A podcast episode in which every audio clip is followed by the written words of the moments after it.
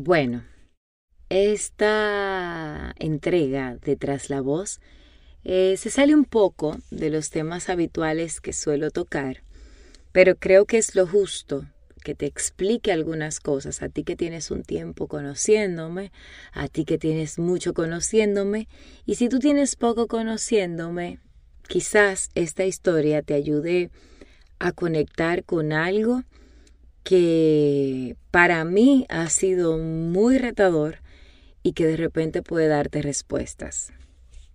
Hola, soy Patricia Luciano, voice talent, productora, locutora, este podcaster, creadora de una app, soy gestora de talentos, voice over agent para República Dominicana por lo pronto, además de un montón más de cosas que bueno, ¿para qué te cuento? Y hoy quiero que hablemos acerca de un tema que yo vengo hace mucho tocando así por arriba, por debajo y como que de alguna manera he dejado entender un poco mi lucha. Sin embargo, qué interesante, nunca he hablado directamente de qué sucede con mi peso y dicho de otro modo, cómo ha sido mi relación con la comida.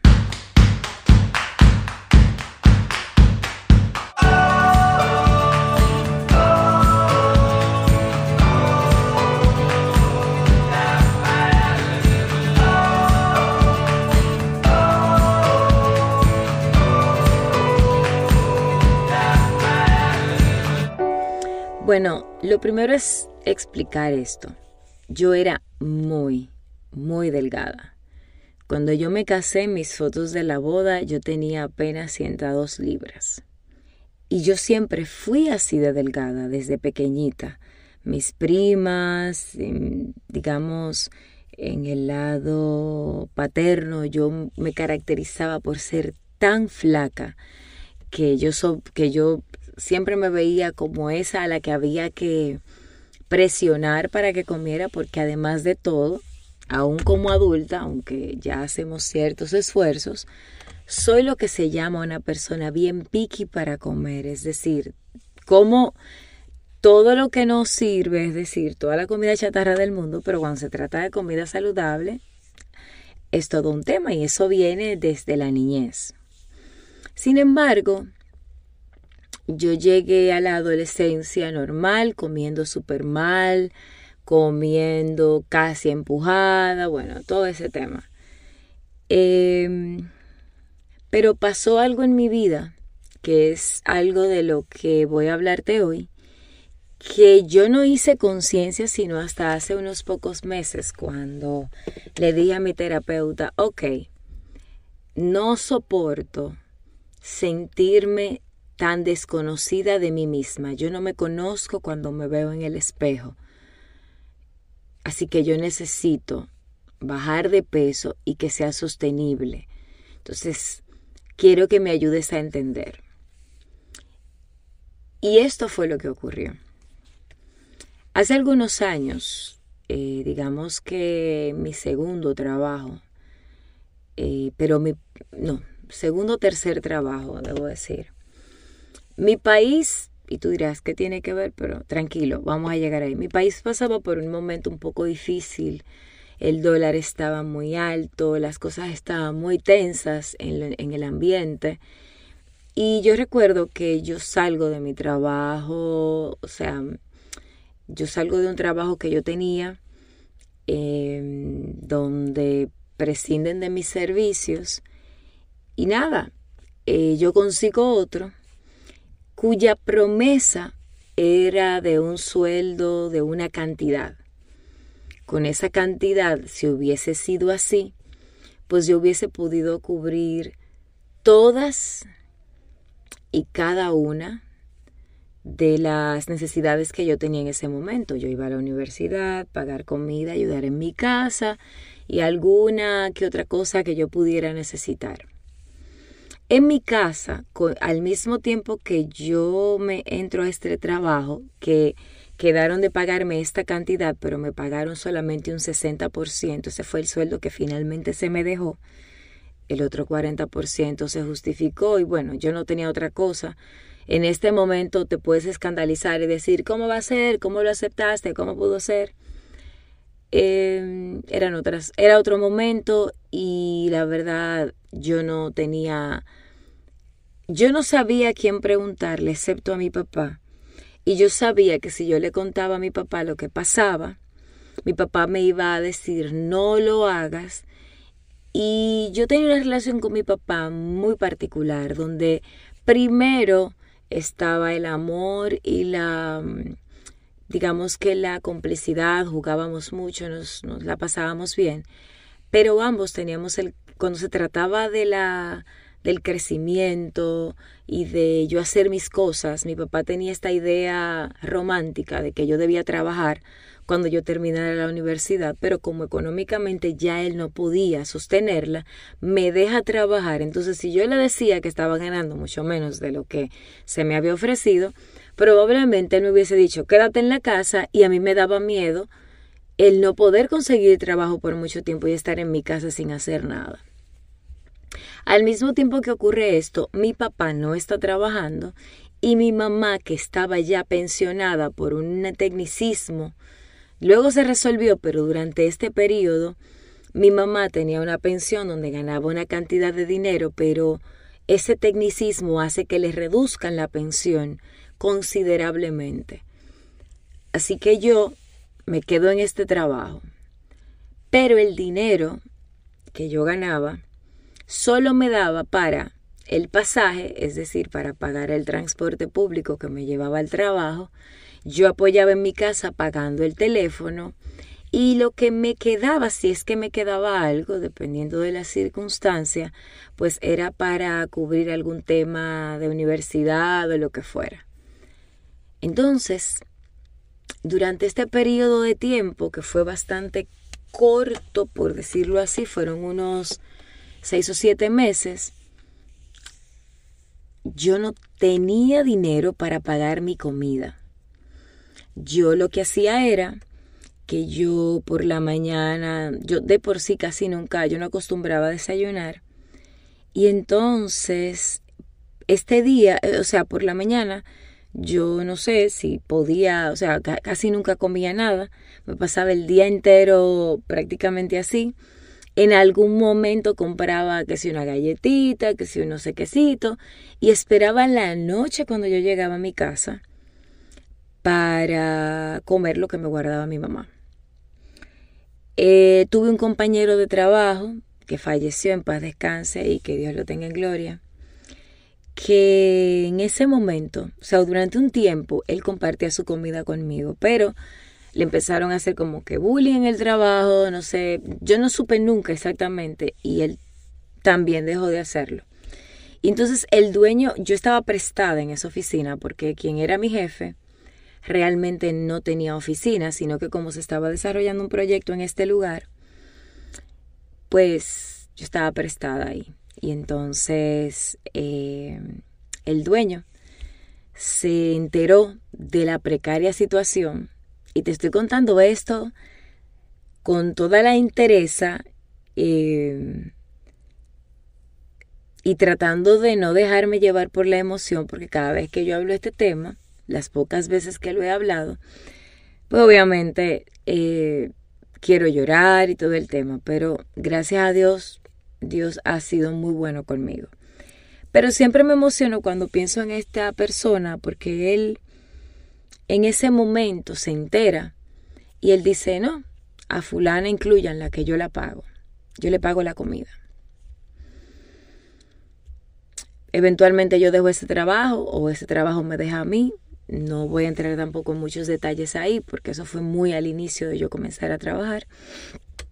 Luego yo paso por varios sitios hasta ya empezar en un trabajo donde ya yo estoy haciendo lo que me gusta y donde empiezo a experimentar otro tipo de liderazgo, bueno, donde mi vida en teoría cambia. Sin embargo, conmigo se dio algo que yo pienso que Dios así, o sea, mi cuerpo, primero Dios y luego mi cuerpo fueron muy pacientes conmigo, porque a partir de ese momento yo me comportaba, o sea, yo comía de gula, yo comía mientras había comida. Y comía a escondidas. Yo me levantaba de noche, eh, a cualquier hora, 2 de la mañana, 3 de la mañana, 5 de la mañana, a la hora que fuera, y yo podía hacer cosas de comer. No algo ligero, un pedacito de queso, un yogur, no, no, no. Yo podía comer, hacer un sándwich con todo lo que yo pudiera ponerle, especialmente ketchup y mayonesa, que todo el mundo sabe mi, que aunque estamos controlados ahora porque estamos trabajando en ser más eficientes a la hora de comer, pero eso y yo podía, bueno, la, historia de las cosas que yo podía comer a esa hora de la noche, sobre todo porque yo disfrutaba el que yo lo hacía y, nadie se enteraba. Y yo durante muchos años, estoy hablando de muchos años, comía escondidas.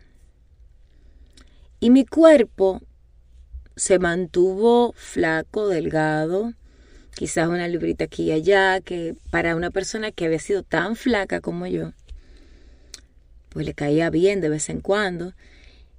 Y yo siempre pensé que ese tema de que una persona no pudiera, o sea, una cosa era la genética y otra cosa era que alguien no pudiera dejar de comer, por favor. O sea, tú, dejas de comer y ya. Yo llegué, yo no llegué a ser anoréxica como tal porque yo comía mucho, pero lo que sí estuve a punto de ser en algún momento fue bulímica. No lo, no, no llego al punto porque pues me hacía mucho malestar el devolver la comida. Pero en algún momento reconozco que hasta, hasta llegué a intentarlo. Pero bueno, me mantengo delgada mucho tiempo, tanto así que salgo embarazada y apenas yo tenía 118 libras en el momento de salir embarazada. Repito, comiendo a todas horas de todo y de todo lo que no conviene. O sea, yo me podía comer la cantidad ridícula de pizza a cualquier hora sin problemas. Yo podía comer la cantidad ridícula y la mejor parte era, o la mejor parte es, que yo podía estar comiendo ahora y pensar en lo que me iba a comer después. O sea, yo podía estar desayunando pensando en la comida, pensando en la cena y así sucesivamente. Es algo que yo nunca lo hablé con nadie porque para mí ¿Cuál era el problema? Total, yo soy flaca, no hay problema. En el 2016 mm, yo creo, yo tuve una situación, yo tuve una pérdida em, y tuve unos temas hormonales y creo que fue cuando mi cuerpo dijo, no más, basta, entre otros detalles, porque también me puse a inventar con un montón de cosas y bueno, sabrá, sabrá Dios ¿Qué fue lo que le dijo a mi cuerpo, basta ya, de cubrir esta locura? Cuando yo salí embarazada, yo llegué a tener 152 libras, súper controlado, súper bien. Y al año y medio de yo dar a luz, yo di a luz en el 2013, pero, me, pero yo empiezo a engordar en el 2016, es decir, yo lo comienzo a notar. Pero en vez de controlarme o de tomar medidas inmediatamente, inmediatamente, yo no hago eso. Yo empiezo a comer más. Esperando que mi... No, no me preguntes por qué, solo que yo, mi metabolismo, yo esperaba que se activara otra vez y volviera a hacer lo que hacía siempre. No lo hizo. Para el 2017 entonces yo comienzo a comprar ropa que disimule. Yo siempre supe que el comprar ropa que disimule la gordura es un error, pero compro ropa que disimula ahora la gordura y yo sigo viéndome relativamente normal a mis propios ojos. No es sino hasta un año después que yo me veo usando, recuerdo como si fuera ahora, un blusón amarillo con blanco y azul, en una fotografía que me tomo en la cabina de EXA, con una gorra y toda esa foto anda por ahí, trataré de encontrarla para compartirla, que yo veo lo inmensa que yo estoy. Y digo, wow. Pero eso no hizo que yo cambiara mis hábitos. Lo que hizo fue que yo empezara una búsqueda de soluciones rápidas, pastillas. Sí me metí en el gimnasio eh, y digamos que aguantaba un rato, pero luego lo soltaba. Si tenía una meta corta, si tenía una meta, ah, tengo tal evento, bueno, ok, voy a controlar la boca y hacía algo, no sé qué, intenté los jugos detox, intenté bebiendo no sé cuántos litros, o sea, yo intenté, intenté todos los trucos habidos y por haber. Para el 2018 recuerdo que para el lanzamiento de Castaco yo estaba llenita. Me pongo en una dieta, pero una dieta súper bien, con una nutrióloga que amo, que me trató súper bien, porque yo he tenido grandes profesionales trabajando conmigo. Lo que pasa es que a veces, y aquí voy a hacer un gran disclaimer, a veces no se trata de con quién estés trabajando, sino de si tú estás dispuesto a recibir el mensaje.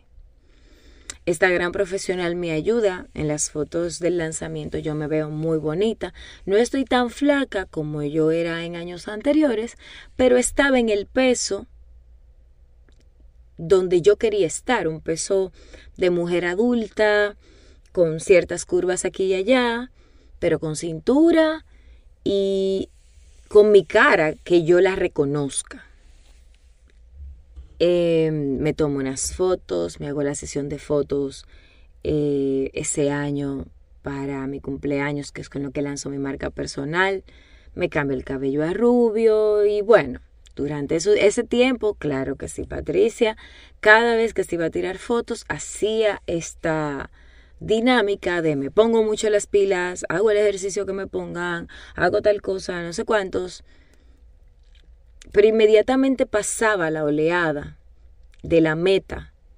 Otra vez yo volvía a comerme la pizza y, y mi parte favorita, comer a escondidas. O sea, no había nada para mí, no hay nada para mí más satisfactorio. El hecho de que no lo esté haciendo no quiere decir que no quiera, pero no hay nada más satisfactorio para mí que yo levantarme a las 3 de la mañana, inventarme lo que sea que yo me invente a esa hora y comérmelo mirando televisión así. En el 2020, 19, yo me pongo en manos de uno de los mejores, bueno, yo estaba en, el, en uno de los mejores eh, gimnasios siendo orientada por uno de los grandes de la industria bajo de peso, hago lo que me dicen, pero sigo con esta relación con la comida donde, ok, estoy haciendo todo esto, pero cuando se termina esto, esto en algún momento se tiene que terminar y yo tengo que volver a comer como yo comía, o sea, eso es lo que yo quiero. Llega el 2020, yo me desaparezco del gimnasio, no me dejo ver nunca más la placa. Y pero me porto bien durante el 2020, o sea, no súper bien. Digamos que me portaba bien, que no estaba comiendo cosas que no, tenía esta guía y más o menos por ahí me estaba llevando. En esa vuelta, yo de, verdad durante el 2020 como que traté de manejarme y aunque no hice dique ejercicio ni nada de eso, porque como que no le tenía mucha fe a eso de hacer ejercicio en la casa. Lo intenté, lo solté, bueno, no, no tuve, lo intenté incluso en esas clases que se daban, pero no le tuve mucha fe y lo solté, la verdad. Pero sí me controlé a la hora de comer y como que era más o menos ahí. Y aumenté poquito. En fin, que el asunto es que en esta vuelta yo llego hasta enero. Pero al igual que mucha gente pensaba, no en mi mente, pero parece que en mi subconsciente yo pensaba que no sé, que en el 2020 se iba a acabar la pandemia, que en el 2021 todo iba a ser maravilloso. Y en el 2021, en enero, simplemente yo implosiono.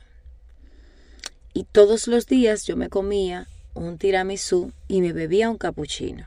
Sin contar todo lo otro que llegara a mi vida. O sea, todas las tardes yo me escapaba y a escondidas iba y me pedía un capuchino y me compraba un tiramisú.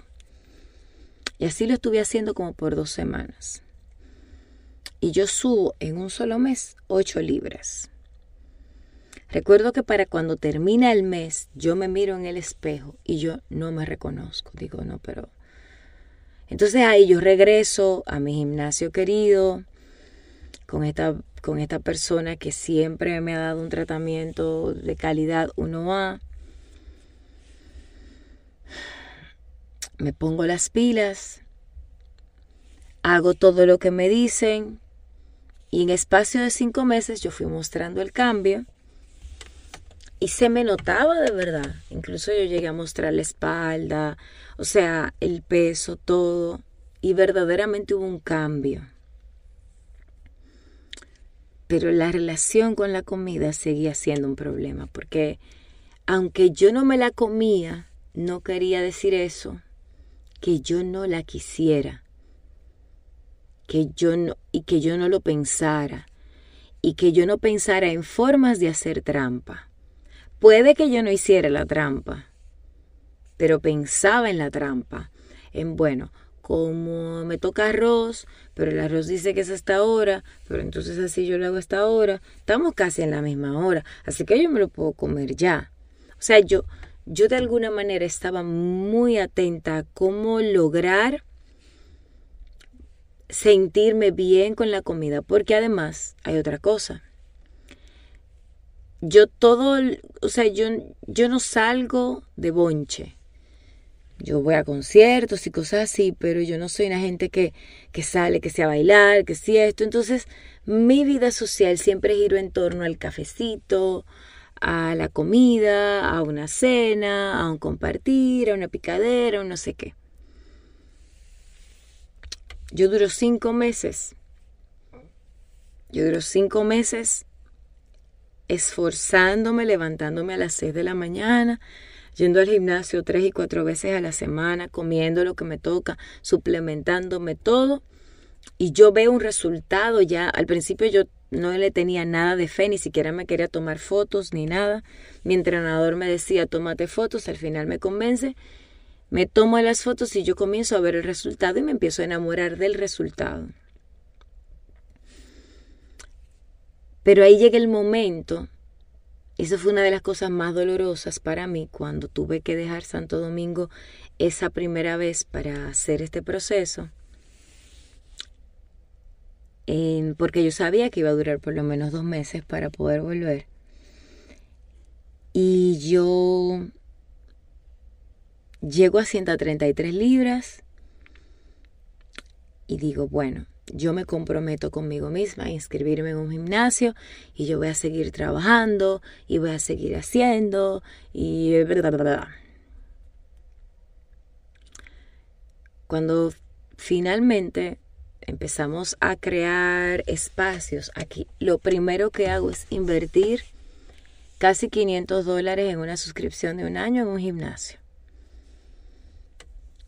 Pero vivir la experiencia de un gimnasio en Santo Domingo y vivirla en Estados Unidos, a menos que tengas un entrenador personal, son dos historias completamente distintas. En Santo Domingo la gente, sin importar si se conoce o no, se saluda, como que están pendientes de ti, los varones, si ven que tú no puedes con una pesa, un día de repente te dicen, ven, yo te la pongo, tú te vas haciendo amiga de la gente, de repente ya tienes personas con las que empiezas a entrenar de manera constante y ya. No digo que en Estados Unidos no sea así, pero yo no encontraba el hueco. Y cada y para mí ir era un ejercicio doble de de por sí ir, que no quería, pero también el estaré, o sea, qué hago, qué rutina hago, qué, qué máquina uso, etcétera.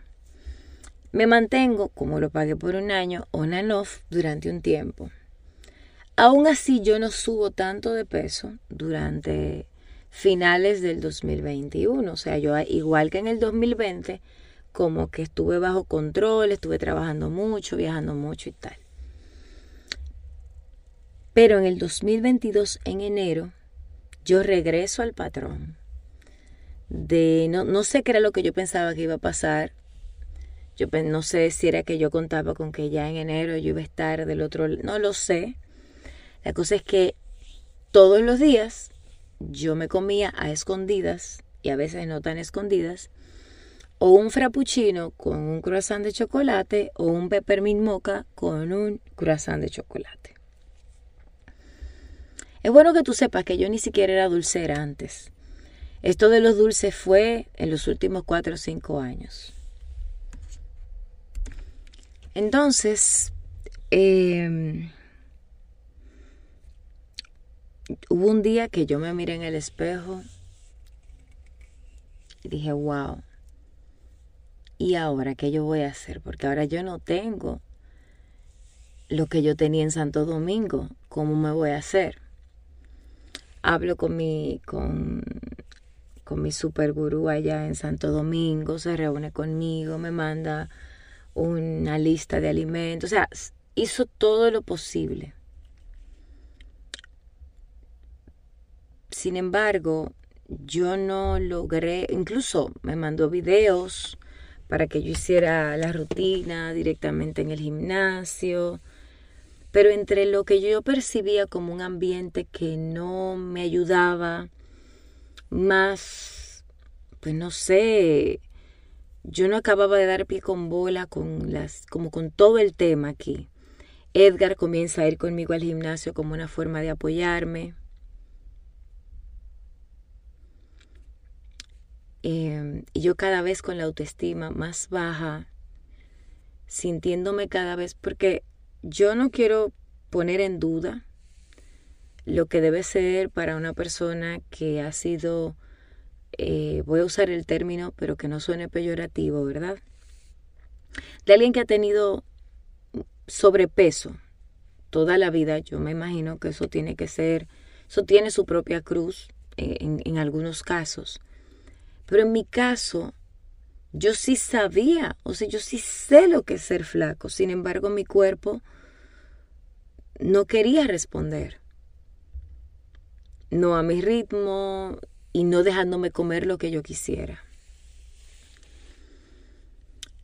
En un momento determinado me estaban pasando tantas cosas entre, porque todo este proceso de vivir entre dos países, hacer esta locura, ha tenido muchas cosas positivas y están ahí, pero no es, pero a nivel emocional cargan mucho al ser humano, porque estás en constante, o sea, tú no estás en un solo lugar, estás pensando en dos sitios, estás viviendo dos historias, estás haciendo todo de a dos y obviamente eso genera más tensión. Además de eso, yo tengo unos hábitos de sueño que apenas este año, a pesar de, que me lo están diciendo hace tres o cuatro años, apenas este año es que yo estoy haciendo el ejercicio de de verdad acostarme, apagar luces y toda la cosa. Porque también el hábito de sueño mío era otra constante donde la gente sabe que yo puedo amanecer como si nada. Bueno, podía porque ya no estamos ahí. Finalmente llega un punto donde entre toda la angustia que me está generando el cambio, la angustia que me están generando ciertas cosas, me estoy muriendo de la ansiedad, estoy que no puedo parar de comer. Y yo estoy en un punto donde comer a escondidas, yo lo hacía hasta por hobby, es decir, todavía Edgar sabía que yo me iba a beber un capuchino o, me iba a, a tomar un frappuccino, lo que fuera yo le decía, vengo ahora y me iba escondida y hacía lo que iba a hacer. Entonces llegó un punto en el que yo me sentí en el punto más bajo de mi autoestima. No porque estuviera en sobrepeso, sino porque yo sabía que la razón, o sea, no tenía que ver tanto con el sobrepeso, sino con lo que yo me estaba haciendo a mí y la verdad yo no entendía.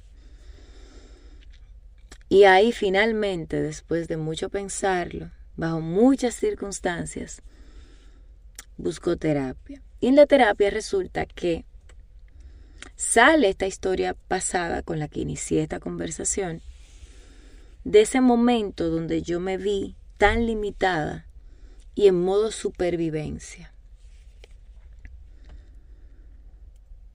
Yo tengo yo tomo la decisión hace algunos meses, o sea, hace como dos o tres meses, de cambiar la temática.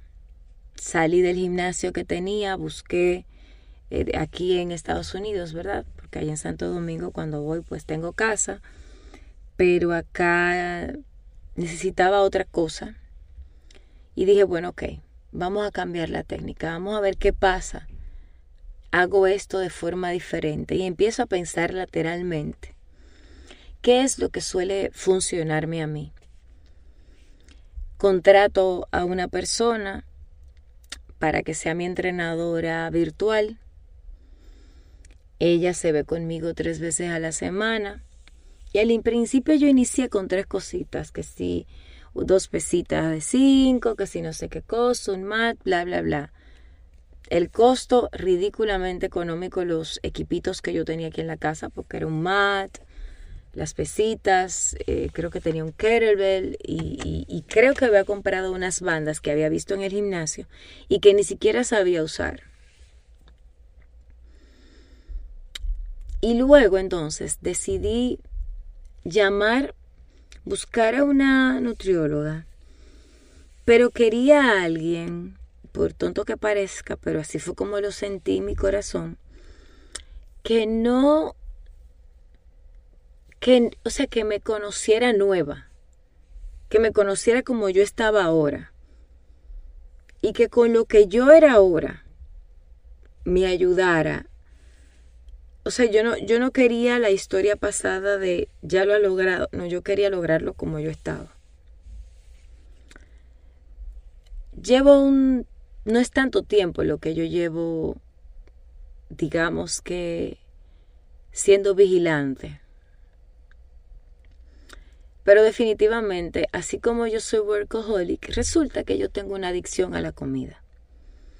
Una adicción que ahora está bajo control, que mm,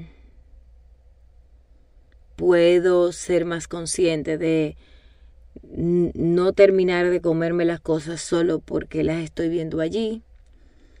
O sea, me hice consciente de que no estoy en modo supervivencia, gracias a Dios, de que hay comida en la nevera, de que no se va a ir, gracias a Dios, de que mañana Dios mediante me va a permitir tener que comer.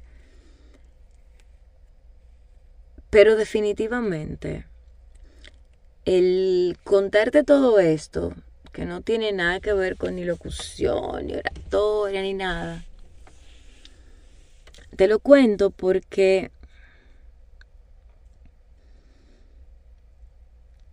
yo no tenía idea de lo mucho que yo me había sentido afectada por ese periodo de escasez de, alimentación que yo viví. Fueron como seis o siete meses solamente. Pero fue un periodo donde donde o sea yo no sabía si después yo iba a tener para, o sea, yo tenía que elegir entre llegar a mi casa o comprar comida. O sea, entre el pasaje y la comida. Y yo siempre elegí el pasaje. O sea, yo estaba viviendo una escasez mental, emocional, económica, existencial, si se le puede llamar, muy fuerte, a una edad y con muy pocos recursos emocionales como para poder lidiar con eso. Yo nunca había dicho, o sea, yo creo que Edgar vino a enterarse como de que yo estoy manejando esto como si fuera una adicción a la comida. Creo que se lo comenté hoy. Pero la verdad es que yo lo, lo descubrí hace unos tres meses.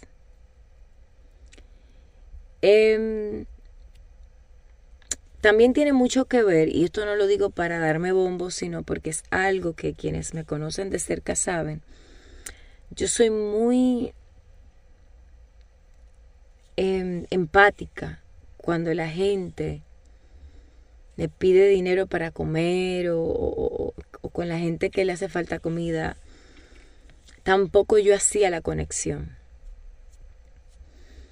Nada de esto que yo te estoy contando es para que me tengas pena. Yo viví un proceso y ese proceso en ese momento sirvió para que yo me impulsara y todo lo que tú quieres. Lo que sí eh, me refiero a ese momento donde yo estuve tan limitada económicamente.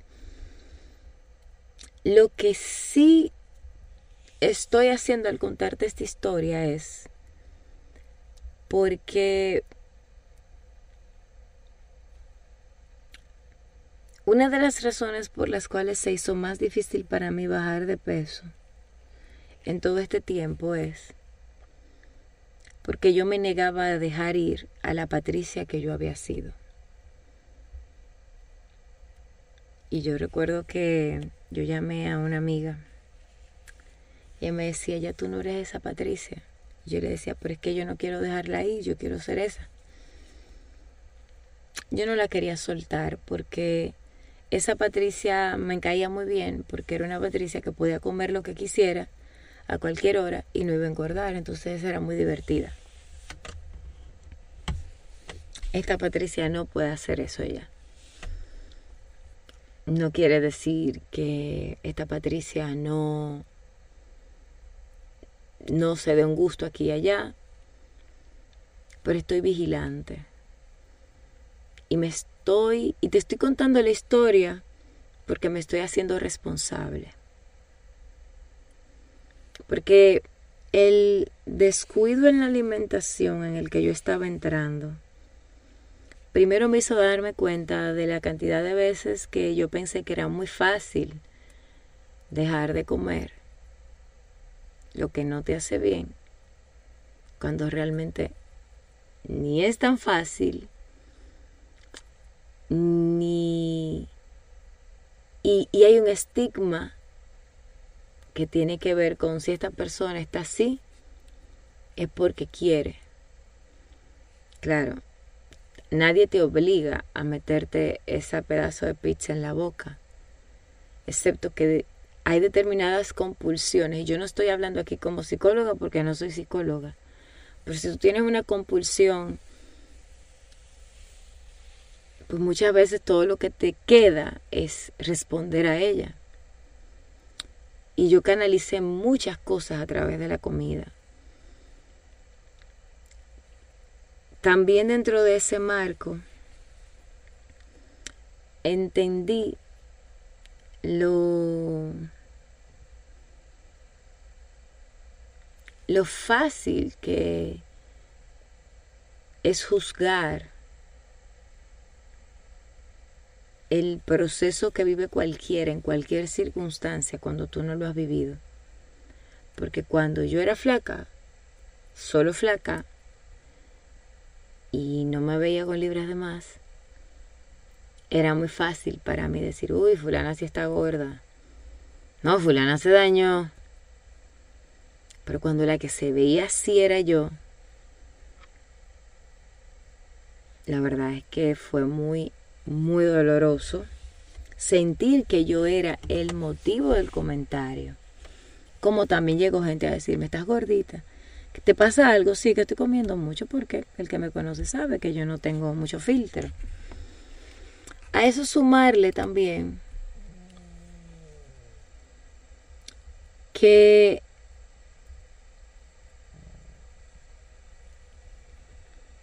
mis carencias o las razones por las cuales también se detonaban estos episodios de atracones.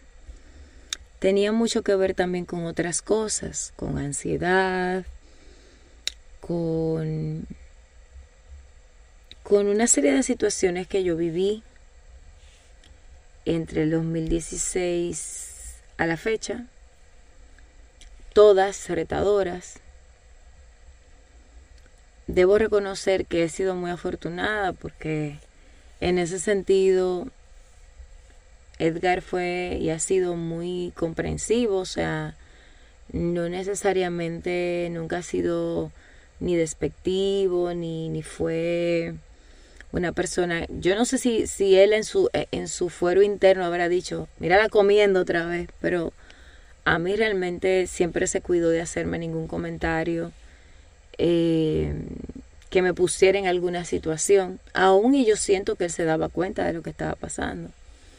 Por favor, son cinco años en este relajo, entonces cinco años yo de, de estar en esta vuelta de que si subo, si bajo, si esto, si aquello. ¿Y dónde estoy hoy? Por lo pronto me estoy dejando guiar. Por lo pronto tengo un miedo atroz a volver atrás. O sea, me da pánico la idea de descuidarme un día y, volver a empezar, porque volver a empezar me costó mucho. Entonces, eh, no quisiera volver a verme en esa etapa. Prefiero intentar un día a la vez cuidar lo que voy logrando. ah, hay una parte importante que no comenté. A todo esto, yo estuve varias veces tentada a hacerme una operación que me pusiera en la talla que yo quería. Y en algún momento llegué incluso hasta a pagar un depósito. Y en otro momento llegué hasta hacer cita. Me arrepentí en ambas oportunidades, aunque quizás no desarrollé la mentalidad correcta, pero me detuve porque yo no tengo nada en contra de las operaciones estéticas, creo que el que se la puede tiene con qué y decide adelante. Pero del material que yo estoy hecha es de que siempre que yo me he propuesto algo, yo he visto el resultado de una manera o de la otra, gracias a Dios. Y en este caso yo he visto resultados, solo que no han sido sostenibles porque yo no había llegado a la raíz del problema. Porque el problema no es la pizza que se están comiendo mis amigos en el restaurante. El problema no es ni siquiera que yo me coma un pedazo de pizza. El problema es que yo me puedo comer siete pedazos, cinco, bueno, siete es una exageración, pero me puedo comer cinco pedazos y además pedir postre, si me dejan. Entonces,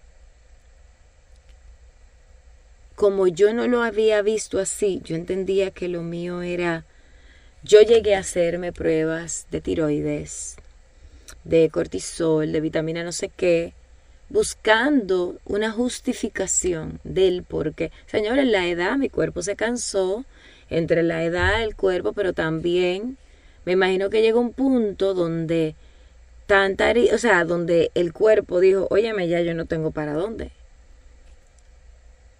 Y él simplemente me dio, me mostró afuera lo que yo le estaba haciendo por dentro. Entonces ahora sí, ¿dónde estoy? Estoy en un lugar donde todavía no estoy lo suficientemente segura como para decirte,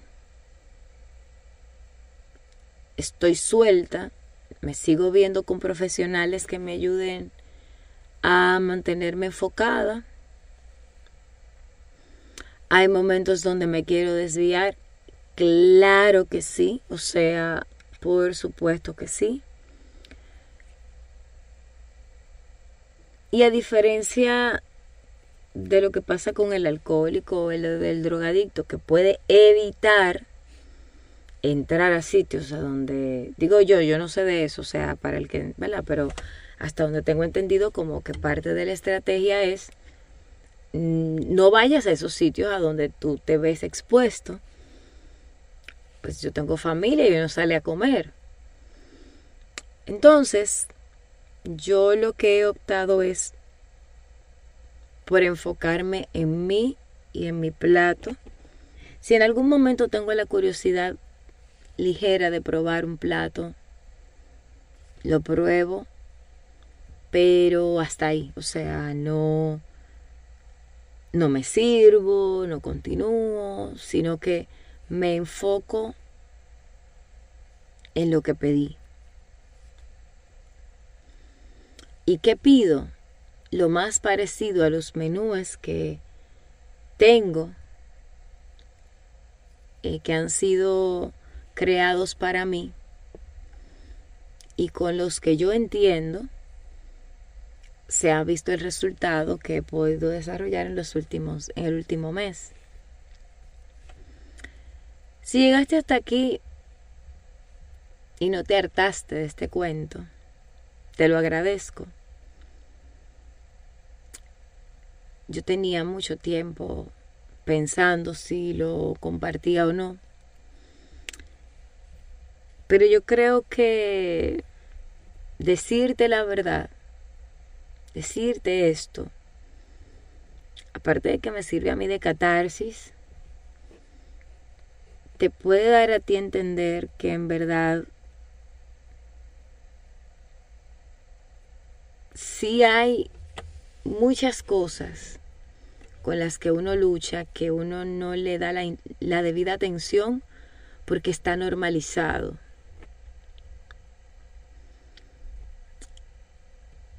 Y claro, yo hacía muy buen trabajo ocultando mm, muchas cosas y, las muchas maneras en las que yo me hacía daño a mí misma a la hora de comer. Em,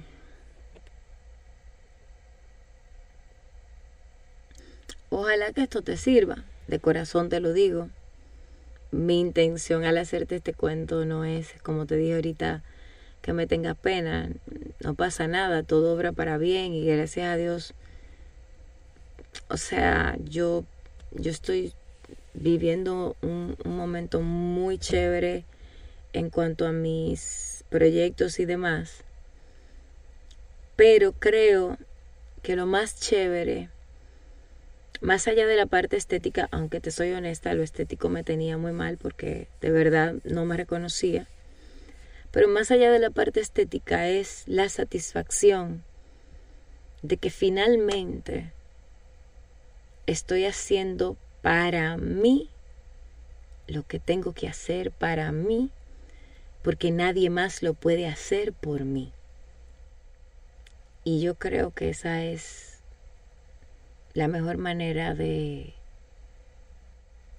de uno mostrarse a sí mismo que uno se quiere. Hacer por uno lo que más nadie puede hacer por uno. Yo no creo que yo me haya amado mucho en el pasado, la verdad. Ni creo que yo haya cuidado a Patricia en el pasado, en muchas cosas que debí. Pero lo bueno es que estamos vivos y que todavía queda tiempo. Entonces, este es el momento de yo hacer lo que tengo que hacer, porque ya el tiempo que pasó ya no lo puedo hacer. Solo me queda el día de hoy y si mañana amanezco, Dios me permite tener otro día, me queda el día de mañana y así hasta que Dios lo decida. Entonces, esa filosofía es la que yo quise compartirte. No voy a crear un grupo, eh, esto no es para vender un programa, no es para, fíjate que no te he hablado de ninguno de los profesionales con los que he trabajado, que todos son de los mejores y los amo a todos, o sea, soy muy afortunada. Pero no quise presentarte sus nombres porque lo que no quiero que sientas es que estoy aquí para vender algo. Simplemente, así como te he contado otras cosas que son muy personales, creo que esta es, no te voy a decir que la más, pero se acerca. Y lo hago porque si igual que yo en algún momento es la una de la mañana, te levantaste, no con un, con un deseo de picar algo normal, bebiste agua y a lo mejor encontraste algo por allí y picaste, no. Te das un atracón a medianoche, si como yo desayunabas y pensabas, o sea, literal, desayunas pensando, uy, me estoy comiendo esto ahora, pero ahorita me voy a querer comer tal cosa. Y en la tarde seguro que, seguro que en la tarde me voy a comer tal otra. Y estando allí y estando en la mesa con tus amigos, tu pareja, estás viendo tu plato, pero estás viendo el plato del otro y está la comida en el medio y estás pensando, uy, se van a terminar la cosa y yo no me quiero terminar, yo quiero terminar esto, pero quiero probar esto y quiero de todo. O sea, si tú te sientes en un lugar donde todo lo que tiene que ver con comida, te genera como una anticipación de, de, uy, voy a comer, qué cool. Ponle caso. Ponle caso porque siempre va a ser más fácil bajar 5 libras que bajar 20. Y yo tuve suerte. Porque mis, todas, o sea, todos los que hoy saben este cuento que tienen que ver con la medicina me han dicho que no saben cómo yo no he desarrollado diabetes Gracias a Dios no. Ni saben cómo yo no me he vuelto una persona con obesidad mórbida. Porque la cantidad de comida que yo le estaba metiendo a mi cuerpo en un día era ridículo de lo grande que podía ser. Por último, algo que me ha funcionado, o sea, digamos que mi, mi nutrióloga me dice, tienes que comer cuatro onzas de carne. Entonces yo voy al, yo estoy en un restaurante donde no lo puedo pesar.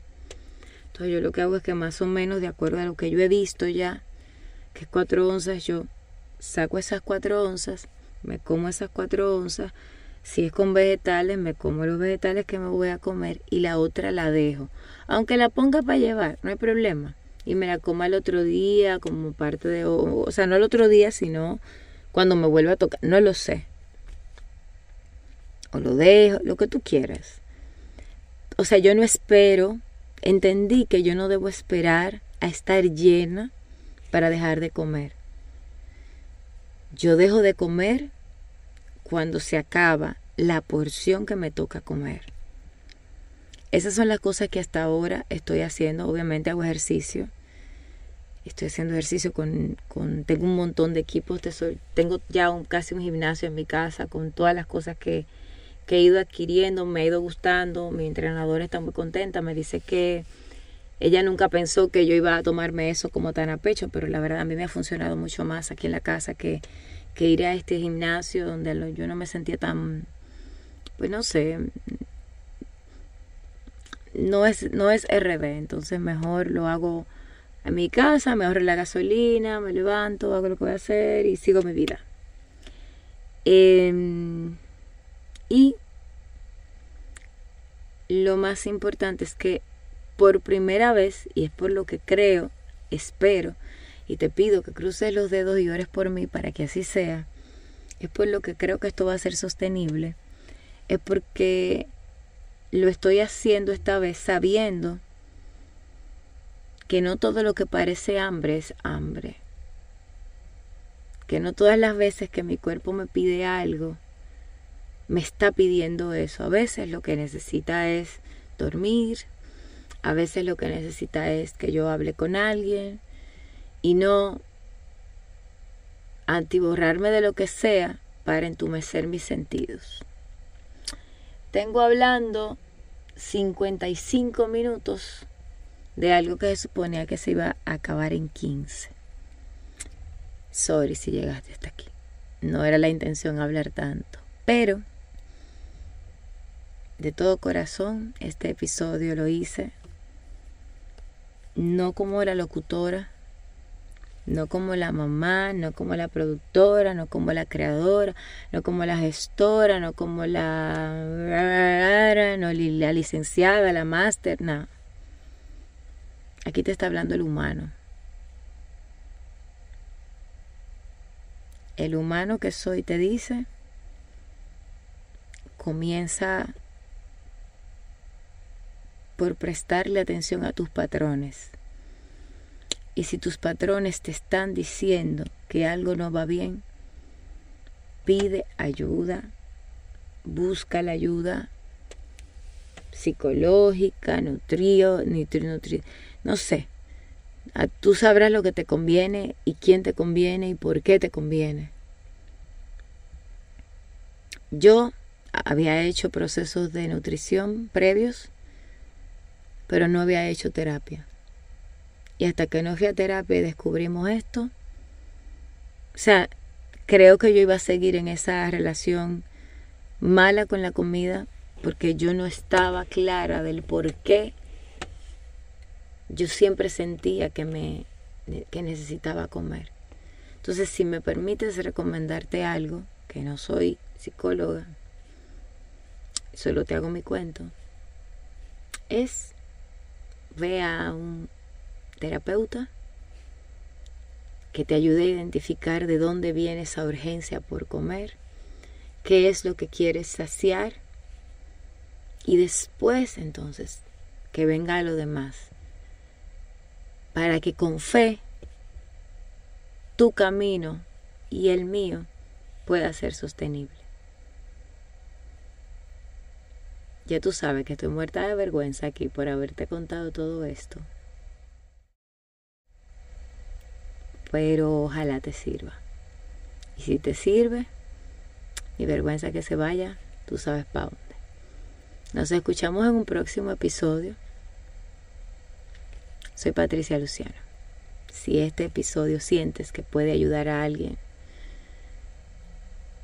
de verdad, compártelo porque a lo mejor esa persona necesita saber que no solo las personas que tienen libritas desde pequeños la pasan mal, estamos los otros, los que sabemos lo que es ser flaco, que hasta en algún momento incluso hemos juzgado al otro por lo que entendemos es un exceso. Para al final darnos cuenta de que simplemente el proceso y el problema y la situación es más profunda. Te mando un abrazo. Nos escuchamos pronto.